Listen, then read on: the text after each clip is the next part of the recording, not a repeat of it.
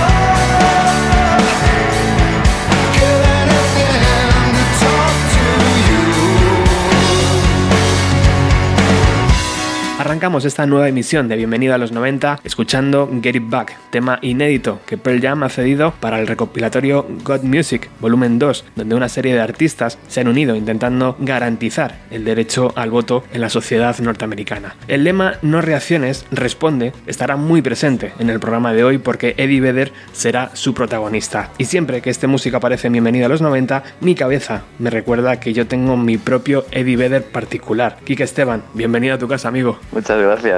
Muchas gracias. es así. Eh, Cuando escucho su voz, escucho la tuya. bueno, eso es lo más cerca que voy a poder parecerme a este hombre y ya para mí es un orgullo. Así que muchísimas gracias. Quique siempre ha estado participando en Bienvenida a los 90 con programas y también poniendo voz y traduciendo las palabras de Eddie. Nunca te voy a poder agradecer lo suficiente porque ya sabes lo importante que es para este programa y para la gente que, que escucha poder saber lo que está diciendo. Muchas veces con las traducciones nos perdemos o no tenemos tiempo, somos un poco más baguetes en ese sentido y tú siempre nos facilitas el trabajo, así que muchas, muchas gracias. gracias a ti, un placer, la verdad, es un gusto. Además digo que eres mi del particular porque también Kike compone y, canta. Eh, su primer proyecto se llamó Royal Bastard, donde además tuve la suerte de tocar el bajo y ahora él vuela libre con un proyecto personal y en castellano. ¿Qué nos puedes contar de, esa nueva aventura? Bueno, pues, pues eh, este nuevo proyecto, efectivamente en solitario, se llama Kike Bizar, eh, pues está a punto de, empezar a, ver la luz, ¿no? Eh, después de un largo proceso de grabación, porque ya sabes cómo son nuestras vidas de, de liadas, lo de todos, pues eh, ya estamos ahora mismo ya terminando de mezclar y a punto de masterizar pues, pues 13 canciones que ya se me empiezan a hacer un poco antiguas, pero que ahí están sin que casi nadie las conozca y que tengo muchas ganas de, enseñar. Eh, probablemente pues nos adaptemos a, a, formatos o a maneras de lanzamiento más, más contemporáneas en cuanto a, pequeños grupos de canciones o EPs más que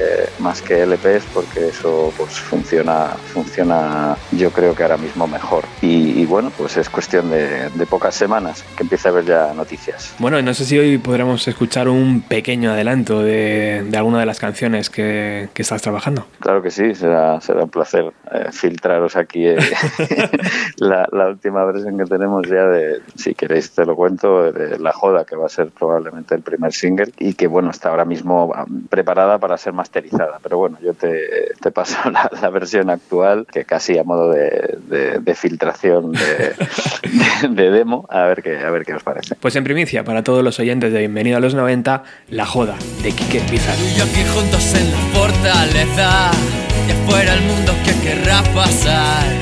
Estamos listos para esta guerra no hay duda somos invencibles.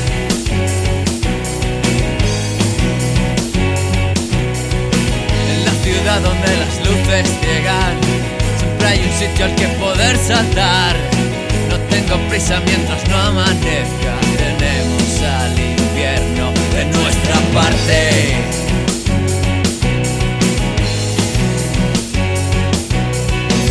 De las flores y de las paredes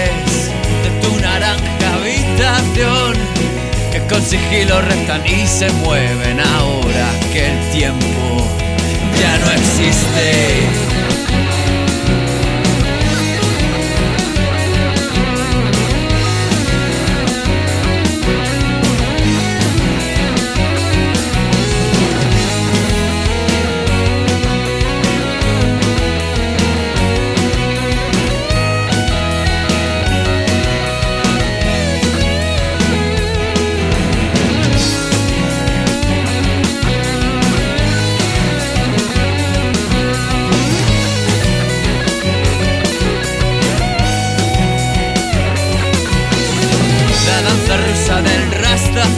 Pues ahí estábamos escuchando La Joda, este nuevo misil que acaba de lanzar Quique Bizar a, las redes. Próximamente estará disponible junto con otro grupo de canciones, como nos ha comentado el propio Quique, y estaremos muy atentos a las redes sociales. Sí, bueno, tengo mi perfil en, Facebook, que veremos la manera de, tener cosas en YouTube y, de, de, Spotify. Yo creo que ahora mismo es la manera más, más extendida de, poder, poder llegar, a, llegar a la gente.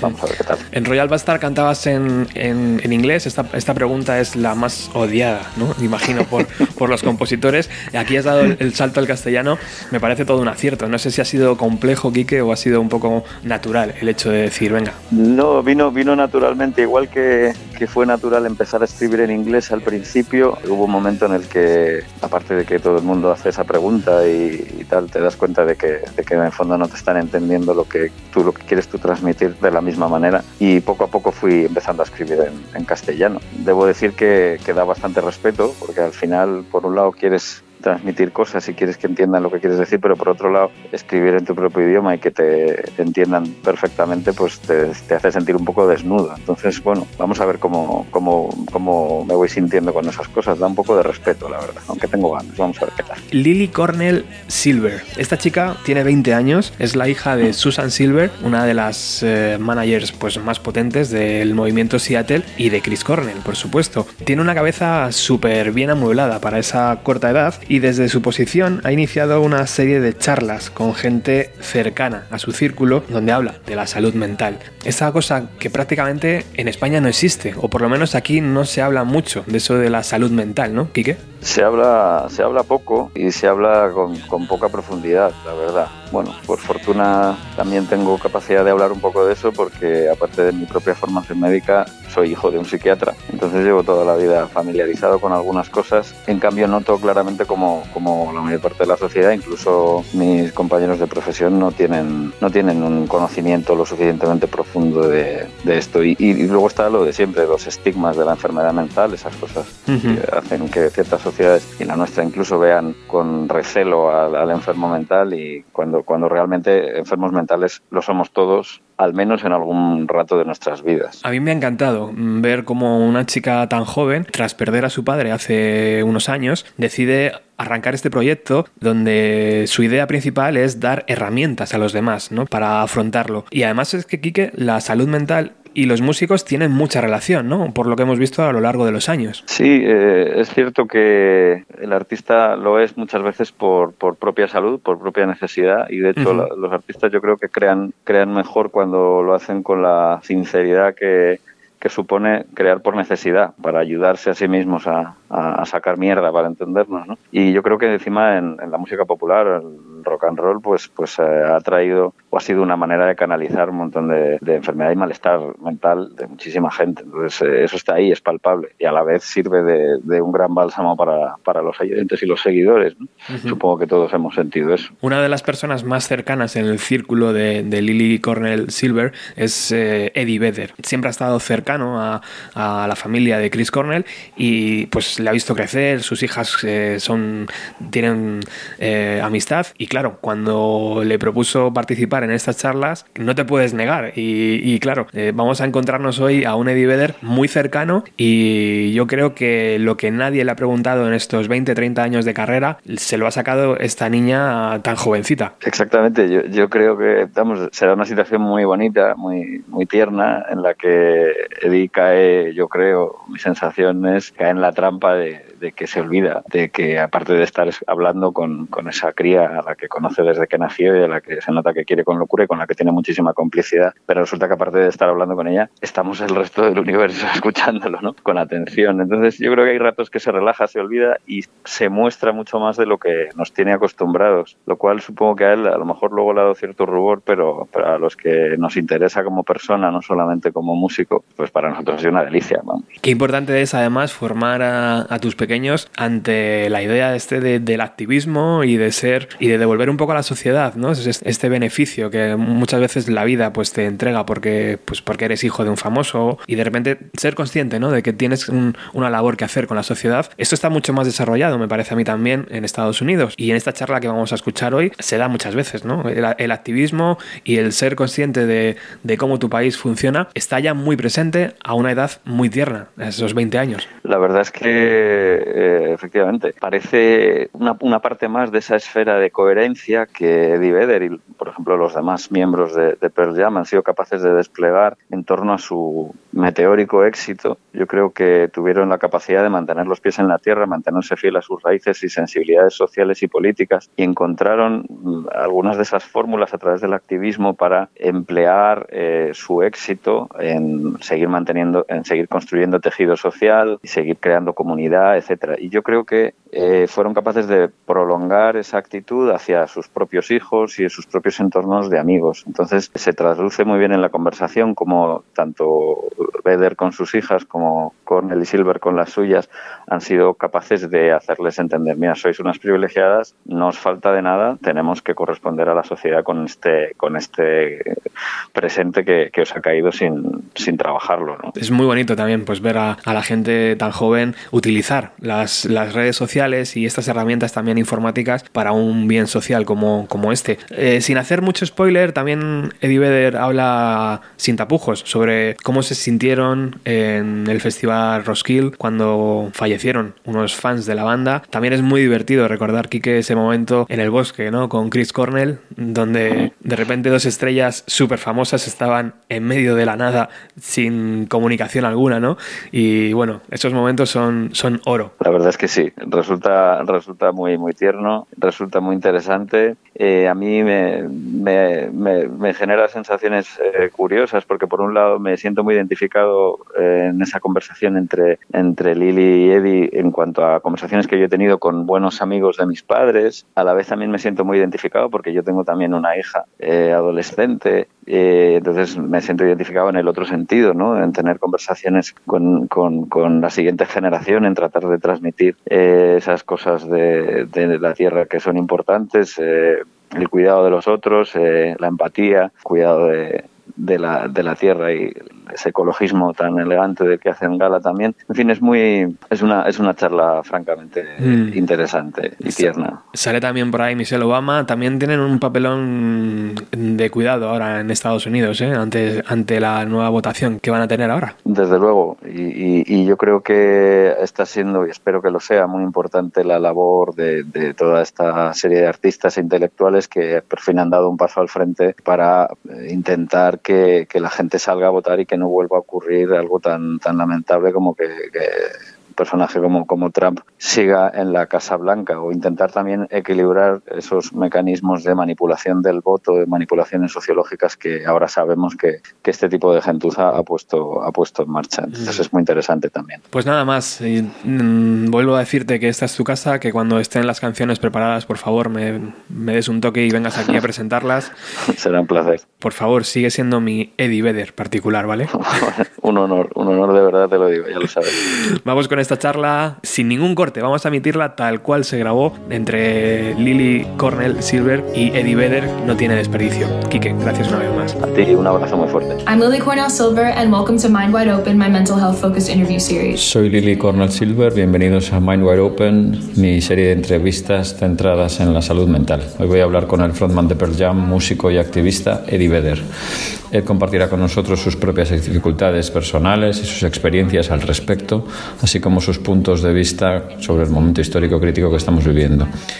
Eddie y su esposa Jill son excelentes ejemplos de servicio y altruismo y su familia Jill han sido grandes referentes para mí y una parte fundamental de mi sistema de apoyo en mi vida. Así que todo un placer compartir esta entrevista con vosotros. Muchas gracias. Billy. Thank you so much for being here. Muchas gracias por estar con nosotros, significa mucho para mí. Bueno, preferiría estar en la misma habitación, pero es lo que hay, estamos confinados.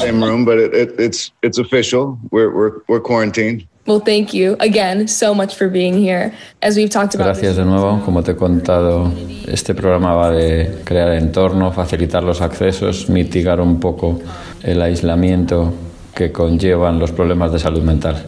Y tu familia y tú habéis sido una parte importantísima de mi entorno y de mi sistema de apoyo desde que nací. Así que, ¿qué tal te sientes? ¿Cómo va tu salud mental en medio de toda esta locura que estamos viviendo como sociedad?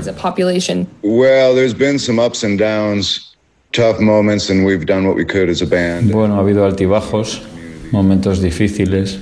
Hemos hecho lo posible como banda para ayudar, al menos en nuestro entorno y en nuestro equipo. Hemos estado sensibilizados. Por supuesto, nos hubiera gustado una mejor gestión por parte del Estado. Creo que hubiera sido mucho más fácil superar esto con los esfuerzos mejor orquestados si nos hubiésemos cuidado como país.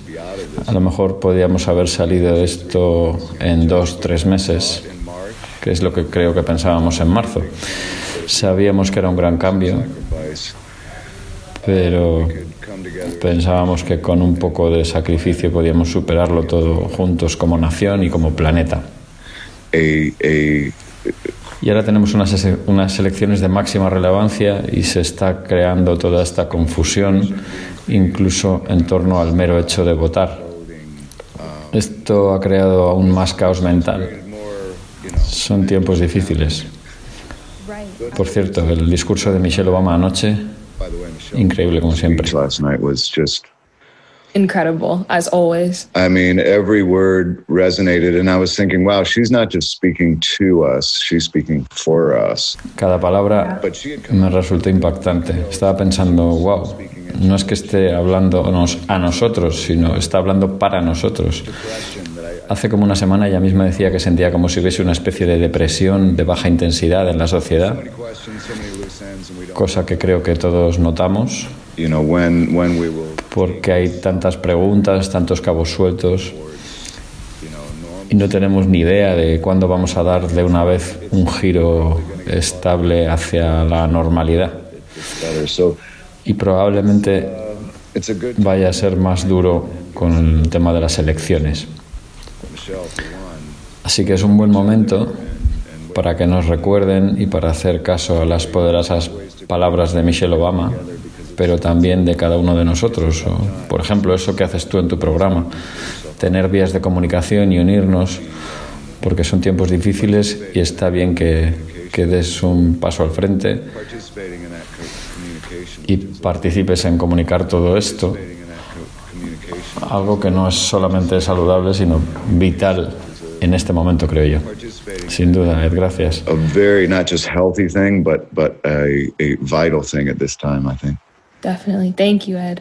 Yeah, I mean, I mean, in that vein of you know, being influenced, mental health being influenced by what's Sí, sobre la influencia en la salud mental de lo social, de de la política, yo ya tengo edad de votar y estas serán mis primeras elecciones presidenciales. Por fin, son unas elecciones muy locas para votar por primera vez. Por ejemplo, el escándalo del servicio de correos o tal. El impacto que todo eso tiene. ¿Cómo has vivido el impacto de todo esto en tu propia salud mental? ¿Cómo ves el impacto en la salud mental de tu país? You know, sometimes it's that, that simple thing of, of, of don't react, respond. Mm. Ya sabes, eso tan simple que se dice a veces de no reacciones, responde. Porque muchas veces te quedas atascado en una reacción sin más.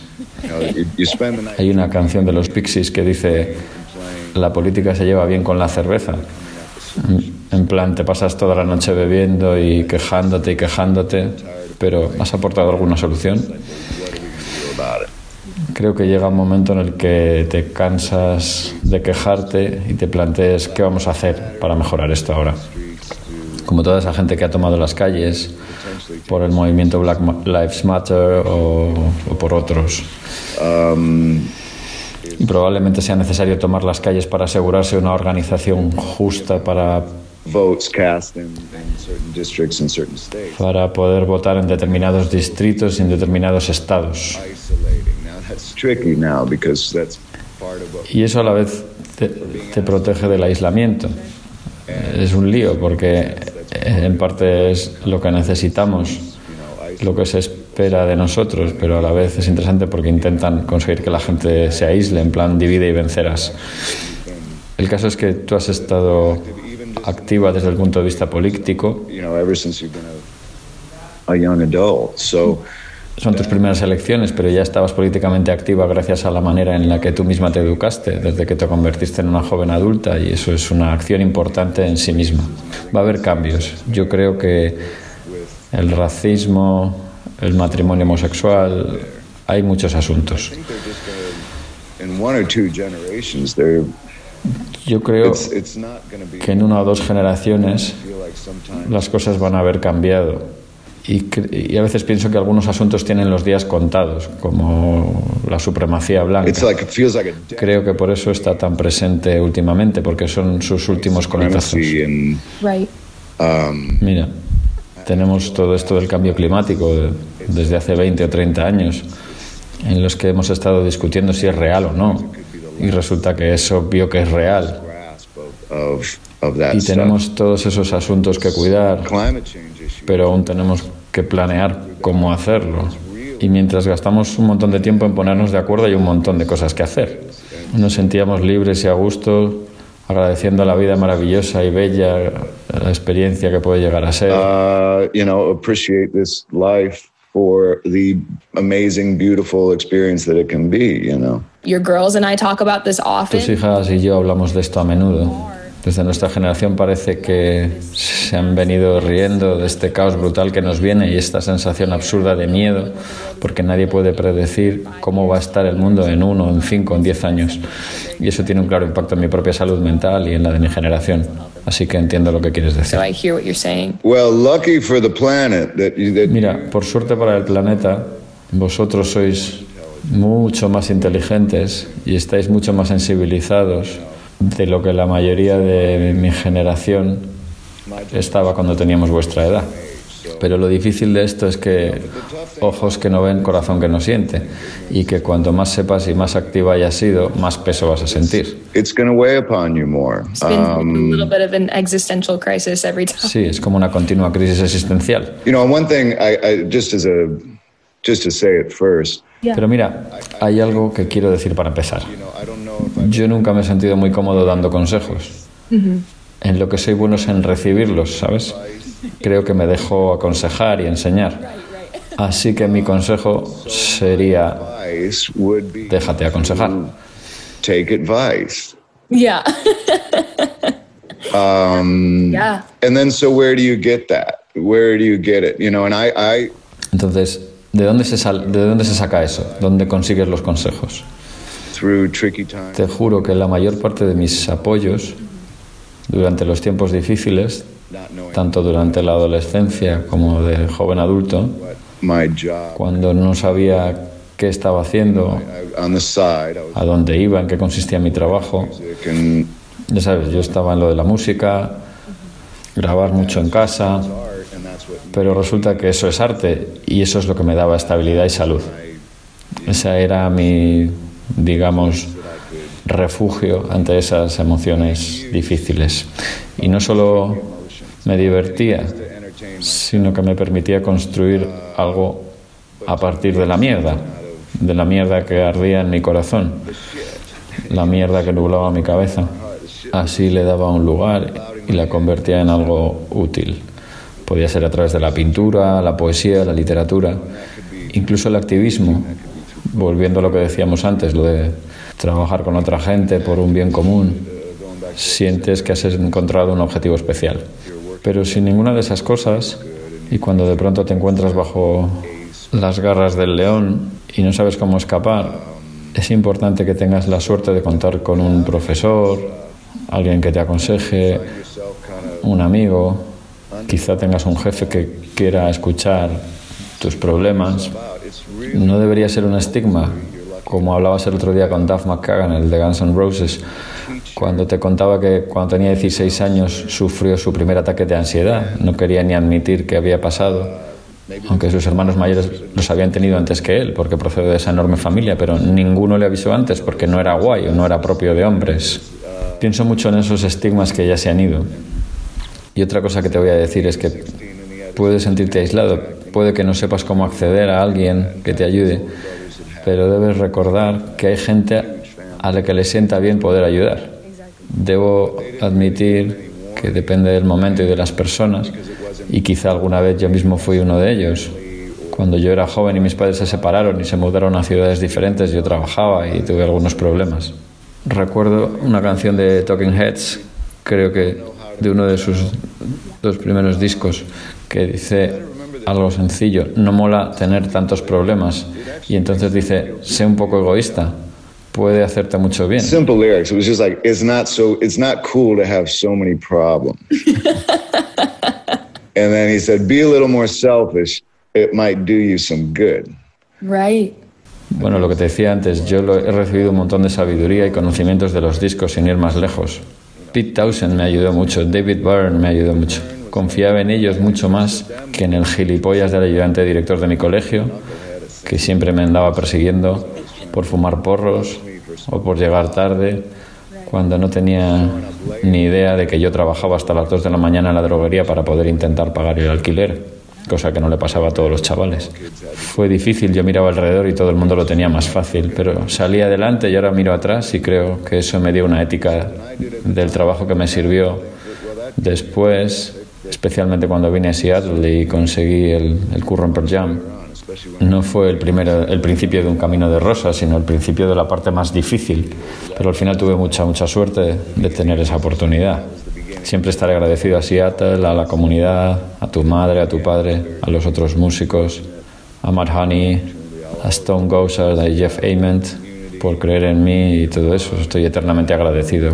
Cuando miro a lo resentido que estaba por tener que dejarme la piel trabajando de chaval, pues resulta que al final resultó muy útil, resultó un buen entrenamiento. Ya sabes, la vida a veces cuesta mucho trabajo y conviene estar acostumbrado. Yo creo que estoy hablando demasiado de mí mismo. Used to it. I think I'm talking way too much about myself. that's what this is. No, that's what this is. No, any, yeah, any and all No, está genial. Es de lo que se trata esto. Pero has tratado la idea del aislamiento y tú y yo hemos hablado a menudo de ello. Recuerdo un concierto de Pearl Jam en Madrid hace un par de veranos.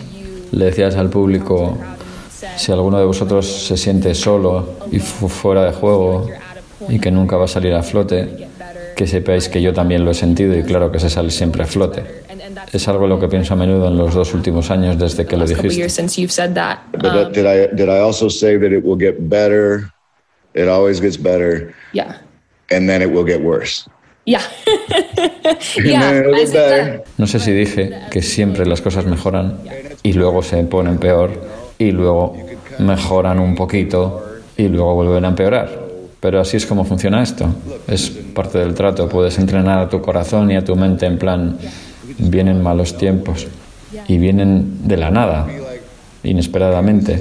Pero puedes decir, vale, esto es lo peor que me he sentido jamás. Debe ser la cosa más dura a la que me he enfrentado. Y eso de aguanta es, es muy fácil de decir, pero no de hacer.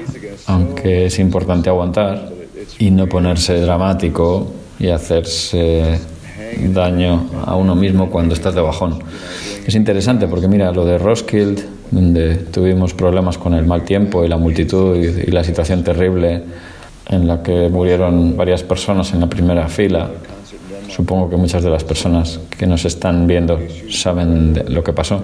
Pero lo curioso de hablar contigo sobre esto es que justo antes de subirnos al escenario, hacía frío, llovía, estábamos en un camerino, en un tráiler, con la banda que tocaba después que nosotros, no me acuerdo de quién tocaba antes. Hacía mucho frío, no había un triste sofá en el que sentarse, era un sitio incómodo, un camión sucio. Y en ese momento nos llegó la noticia de que nuestros grandes amigos Chris Cornell y Susan acababan de tener un bebé. La llamaron Lily. Had just had a child. and her name was Lily. And we kind of cried some tears of joy. We all gave each other a hug. Nos pusimos a llorar de alegría, nos abrazamos todos. Esto fue como 15 minutos antes de que todo aquello otro pasase. Tú fuiste la primera bebé de toda la pandilla. Fue un momento maravilloso y entonces salimos al escenario contigo en nuestros pensamientos, pese a que aún no te conocíamos. Nos sentíamos fuertes y emotivos Y después, no sé, como 40 minutos después de empezar el concierto, ocurrió aquello tan horrible. Mira, hemos hecho mucho por recuperarnos junto con los padres de los fallecidos. Hemos conocido sus familias, hemos conseguido saber quiénes eran. Hemos respetado no solo a ellos, sino también el dolor por el que han pasado sus familias. Pero una cosa que recuerdo es, mira, intento mantener mi mente abierta, pero cuando miras al cielo buscando respuestas o alguien que se comunique contigo y no aparece, pero ¿sabes quién me ayudó? Quizá lo he dicho antes, pero lo diré de nuevo. Fueron Pete Townsend y Roger Daltrey, que pasaron por algo similar con The Who. Yo estaba fatal con todo esto y Pete me dijo, tú puedes con esto. Y yo le decía, no puedo. No sé, Pete, no creo que pueda. Me estoy perdiendo. Y él dijo, no, claro que puedes. Yo estaba en plan, ¿por qué? No tiene ningún sentido que nos pase a nosotros. Porque nosotros siempre hemos parado los conciertos cuando alguien cae al suelo en el público, esperamos a que todo el mundo esté de pie y bien y entonces continuamos con la canción. Se nos da bien proteger a la gente a la vez que estamos tocando. Y nos preocupan las multitudes, obviamente, nos preocupa la seguridad lo primero. Así que yo estaba en plan, ¿por qué nos tiene que pasar esto a nosotros? Y Pete me dijo, ¿por qué tú puedes superarlo? Eso es probablemente lo que os pasó a vosotros porque vosotros podéis con ello. Así que él me dio la fuerza para ordenar mis movidas, no sentir lástima de mí mismo y no reaccionar sino responder. ¿Te acuerdas de una vez que estábamos hablando tú y yo y te decía que algunos amigos tienen la manía de decir eso de, tío, no puedo ni imaginar por lo que estás pasando? Desde entonces nunca más le he dicho esa mierda a ningún amigo, porque cuando eres el que está pasando por ello, eso no significa absolutamente nada. ¿Puedes por favor imaginarlo? ¿Puedes por favor intentar imaginártelo? No, no puedo imaginar. Joder, intenta imaginártelo por un puto momento. Can you please imagine? Like, can you please try to imagine yeah, what I'm going through? Yeah. Yeah, I can't imagine. I can't imagine. Well, fucking imagine for a second and help me out.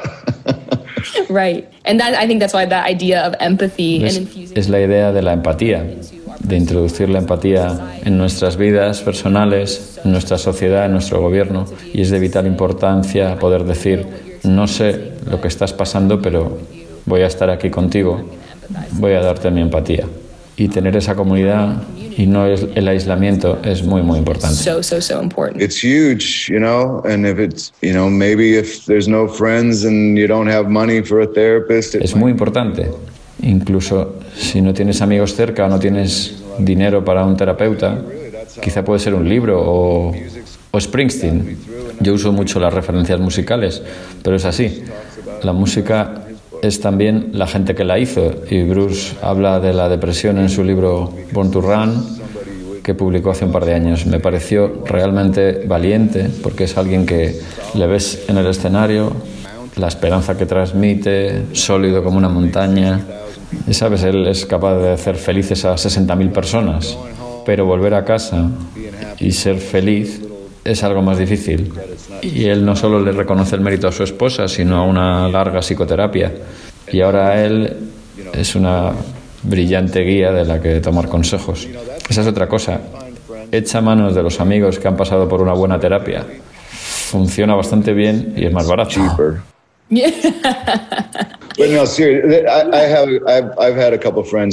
En serio, tengo un par de amigos que se han sometido a psicoanálisis y me parece que han desarrollado herramientas muy útiles que les alegra compartir y les alegra compartir sus herramientas. Incluso aunque no tengan los mismos problemas que ellos, cualquier herramienta para ser una mejor persona, mantener tu alma tranquila y esperanzada, todo puede ser útil. Exacto. Absolutely. And that's definitely what this is for me, you know. I mean, y así es como ha ocurrido conmigo.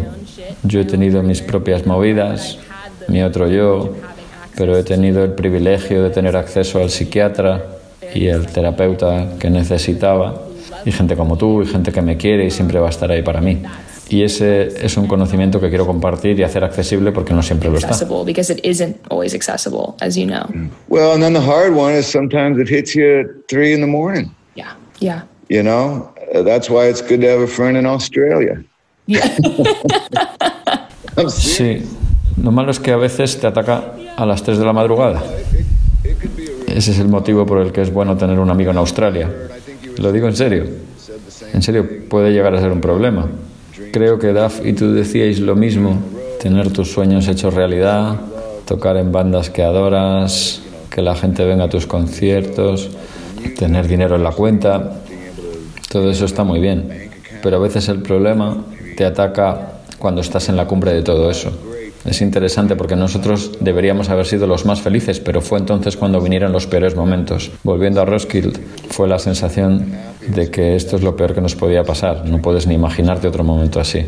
Sabes, tu padre y yo hablábamos mucho de música, del arte como liberación, como una especie de, de hogar donde alcanzas ese nivel de, eh, de energía, de claridad mental. Tu padre, en esencia, mira, Obviamente tenía la música, podía escribir las letras más oscuras. Las letras de Kurt Cobain eran oscuras, las de Lane Staley, y no eran gente que dijera, venga, voy a escribir una canción oscura. No, a todos nos queda, a todos nos queda claro que eran verdad. Y creo que por eso la música de la escena de Seattle empezó a recibir tanta atención y después empezó a hacer burla del grunge y esas bandas. Y la gente de la escena se, lo enfadó, se enfadó porque, mira, no estamos aquí haciendo el chorro, vamos en serio. Y eso es probablemente por lo que todo el mundo le gustó, porque lo necesitaban. Ese tío está diciendo lo que yo siento. Hay mucho poder en esa vulnerabilidad, es permitir a otros conectar con tu propia experiencia como ser humano. Um, and there's so much power in that vulnerability and, and allowing others to connect with your own human experience. Yeah, probably like, you know. Sí, probablemente Billie Eilish tiene un montón de gente que la escucha. Yo me acuerdo cuando grabamos nuestro primer disco, pensaba, joder, hay mucha tristeza ahí dentro metida. Es un poco deprimente que decenas de millones de personas se sientan interesados por nosotros. Tens of millions of people are relating to this. Right, right. You don't necessarily want it to be that way, but yeah. Yeah, who knew? But it, but again, it was probably a, a healthy thing for everybody. But going back to your dad, you know, we'd go, he'd pick me up at like six in the morning. Mm, no os lo esperabais. Efectivamente. Pero de nuevo, probablemente fue algo saludable para todos. Pero volviendo a lo de tu padre, una vez me recogió como a las seis de la mañana, todavía era de noche, pillamos algo rápido para desayunar y nos fuimos con el coche al quinto puto pino y empezamos a caminar en medio de la nada en aquel bosque brutal en la península olímpica. No puedo ni imaginarme cómo el tío era capaz de saber dónde estábamos yendo. No creo que nadie más fuera capaz. Tendrías que ser un trampero o yo qué sé. Lo tenía perfectamente calculado. Estuvimos mogollón de tiempo y nadando en esos lagos de agua congelada, escalando esas montañas verdes enormes, esas montañas de rocas que se iban desmoronando y de repente hubo un momento en el que estábamos los dos colgados como dos imitadores de Spider-Man, bloqueados, incapaces de movernos, atrapados como a 15 metros del suelo. Recuerdo que empezamos a descojonarnos. Ellos, Soundgarden, acababan de terminar de grabar Bad Motor Finger, uno de mis discos favoritos de todos los tiempos, y nosotros el nuestro, Ten. Empezamos a reírnos porque la situación era tan ridícula. Nadie sabía dónde estábamos. Y yo le decía, ¿sabes dónde vamos? Y él decía, claro que sí, algún sitio cerca de Detroit. Yeah. I didn't. I think she's in Detroit or somewhere. But that no nature is. I mean, I know you and you and Dad had many shenanigans out in nature that we've talked about. But yo sé que la naturaleza es muy importante para mi padre y para ti. Yo le hablé con él muchas veces. La naturaleza era como un enorme mecanismo de defensa para él, especialmente en la costa del Pacífico, en el noroeste se iba haciendo autostop y acampaba y, y, tal. Y tú me enseñaste a hacer surf y hacer surf, estar en el mar, son cosas que me dan mucha estabilidad y que uso mucho como formas de evasión. ¿Qué otras cosas usas además de la música para buscar estabilidad cuando tus amigos están dormidos o tu amigo australiano no tiene tiempo de hablar contigo? yeah, I, I, uh, I, I think I go back to writing. Yeah. Pues creo que en esos casos vuelvo a la escritura y al menos intento convertirlo en algo útil o recordarme a mí mismo que Es decir, no, para profetizar, sino solo para mí. Y a veces sale un buen verso, de algo así o sacas algo inteligente que pueda tener algún mensaje universal. Cuando estás en ese espacio tan profundo, tan oscuro, es de donde salen muchas de las cosas chulas. Me parece importante saber que no hace falta que tú seas un triste y que estés deprimido o, drogado para que tu creatividad sea auténtica, porque puedes recordar cuando estabas así, aunque ya no lo estés, y puedes escribir sobre lo que recuerdas. Pero si estás en medio de ese momento tan oscuro, también puedes tratar de sacar algo de ello, porque es de donde salen las cosas que merecen la pena.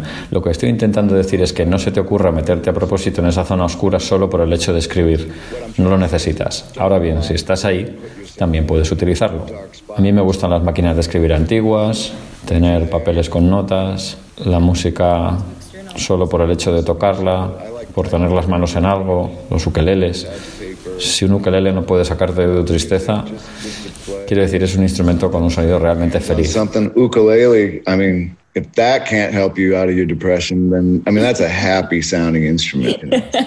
Maybe there will be new ways to to get through it because Quizá vaya habiendo otras nuevas formas de curarse. La gente tendría que ir inventando cosas, incluso cosas tan sencillas como por ejemplo esta cosa llamada Headspace, una app de meditación o yo qué sé. Para mí es sobre todo, sobre todo el agua, las propiedades curativas de estar cerca del mar o en un lago. Es probablemente una de las más formas más importantes de sentirme mejor. Me siento afortunado porque no todo el mundo tiene la posibilidad de estar junto al mar. Y siempre que haces el esfuerzo consigues progresos.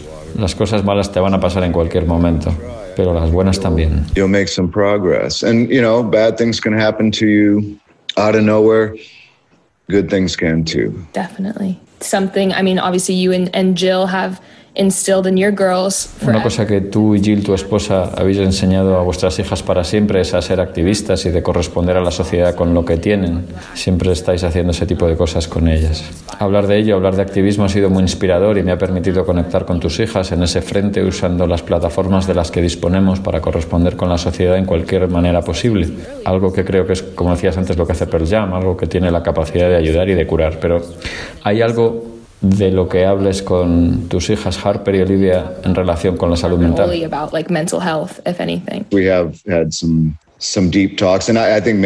Sí, hemos tenido algunas conversaciones serias y una de, de las cosas que más he hablado con ellas es cómo las niñas de su edad están ligadas a la tecnología y todo eso. Por ejemplo, esto que tú haces es usar bien la tecnología. Perfecto pero también hay una serie de asuntos de la sociedad moderna que afectan especialmente a las niñas, el rollo ese de tener muchos likes y tal. Hemos intentado tener cuidado con esos asuntos. Yeah, so I, I think we've been cautious with some of that stuff. What's something Dime algo que te haga sentir esperanzas ahora mismo. Well, just we talked about earlier. Michelle Obama. Mm-hmm. Bueno, supongo que lo que decíamos antes. Michelle Obama nos activó a muchos anoche. Quizá tener a una oradora tan poderosa es algo que veníamos echando de menos desde hace tiempo. Y estoy muy agradecido por lo profundo que esas palabras resonaron en mí. Y viniendo de ella y de lo que ellos han pasado y cómo siguen preocupándose, mira, el objetivo es tener líderes que realmente se preocupan por el pueblo. Sí, y ser ejemplo de esa empatía. Empatía. Eso es lo que nos falta por completo, por completo. Y por eso nos sentimos inseguros e inestables. Sí, esa depresión de baja intensidad de la que ella hablaba. Así que esperemos que eso nos inspire para los próximos 80 días y, y los de después. Esto va a ser una especie de maratón, así que espero que todo el mundo esté en forma, preparados, listos. No dejemos que los malnacidos nos venzan. Espero que recibas un montón de interacción positiva en el mejor de los sentidos, tal y como te mereces.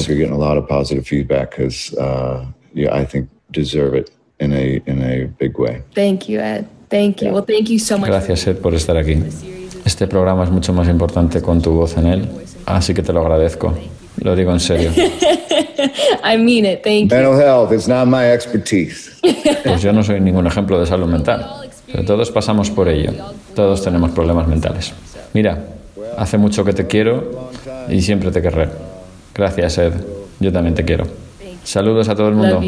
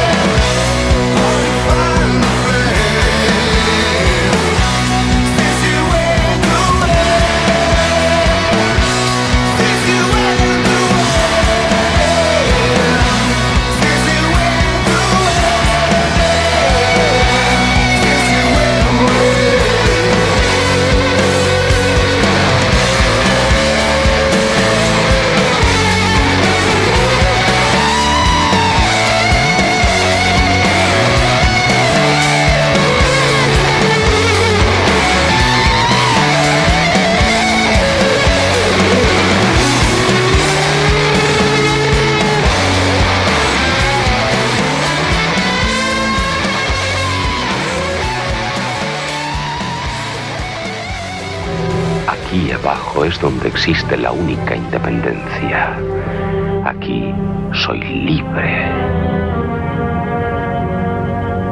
Es mucho mejor que crean que esto es un monstruo y pretendan cazarme con arpones. Bienvenido a los 90.